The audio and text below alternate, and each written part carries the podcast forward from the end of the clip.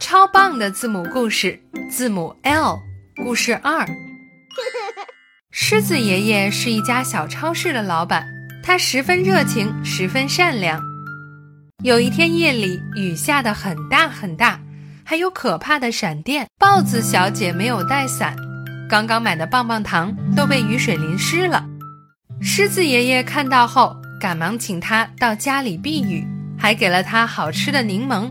在平时的生活中，小朋友们也要记得帮助别人哦，像狮子爷爷一样，做一个热情善良的人。Lemon，柠檬；Lion，狮子；Lightning，闪电；Lollipop，棒棒糖。